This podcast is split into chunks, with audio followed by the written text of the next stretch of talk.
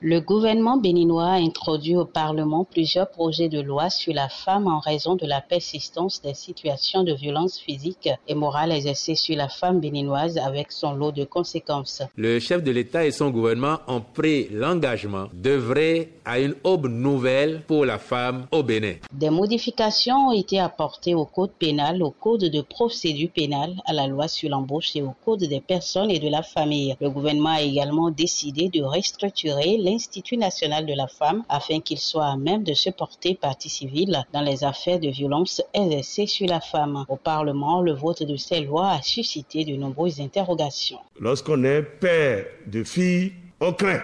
Il a oublié aussi de dire lorsqu'on est père d'enfants. Parce que nous qui avions des garçons dans la rue, bonjour demoiselle, ça peut nous amener aussi des dossiers judiciaires à la maison. Quand on dit harcèlement tout court comme ça, c'est vague, monsieur le président. Il faut qu'on encadre un peu ça. Sinon, nous risquons de créer encore de problèmes beaucoup, beaucoup plus qu'on en résolve. Nos filles auront des difficultés. Nos garçons auront des difficultés. Quand tu vas poursuivre une fille un peu, va dire Ah, il est en train de me harceler. Ne regardez pas ce qui se passe à Cotonou, à Porto Novo, non. Allez dans nos contrées où nous sommes élus. Si la loi sur la répression des infractions commises en raison du sexe a été votée finalement à l'unanimité des députés présents, celle sur l'avortement a déchaîné les passions. L'avortement n'est pas une bonne chose. Une femme digne de valeur n'a pas droit de faire l'avortement. Nous sommes dans une, dans une société où la pratique en faveur de l'avortement est tellement avancée, mais euh, comment dire, l'hypocrisie collective amène à ne pas l'accepter. Dans le contexte béninois actuel, je me dis, au-delà d'une volonté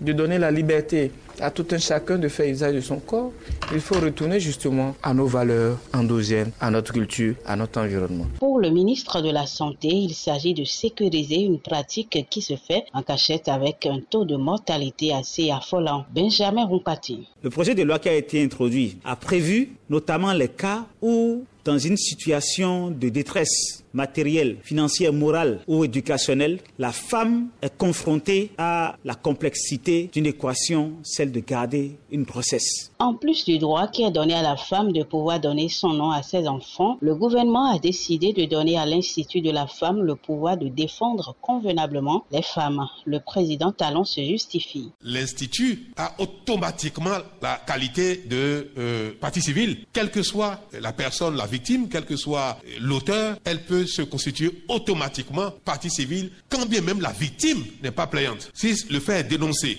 et que le parquet engage l'action, l'Institut se met automatiquement partie civile. C'est une innovation extraordinaire parce que ce fléau fait encore plus de dégâts que euh, la corruption, que les crimes économiques. La présidente de l'Institut national de la femme est du même avis et appelle les victimes à briser le silence afin de permettre à l'État de leur offrir justice et réparation. Je sais que beaucoup de nos compatriotes attendent ce moment depuis. Tant les enjeux de défense et de promotion de la cause de la femme béninoise sont énormes tant l'actualité nous donne à voir assez de preuves qu'il use d'agir et d'agir vite dans le champ d'action qui est celui de l'Institut national de la femme. Les Béninois, dans leur grande majorité, sont conscients de la nécessité d'agir et d'agir sans plus tarder.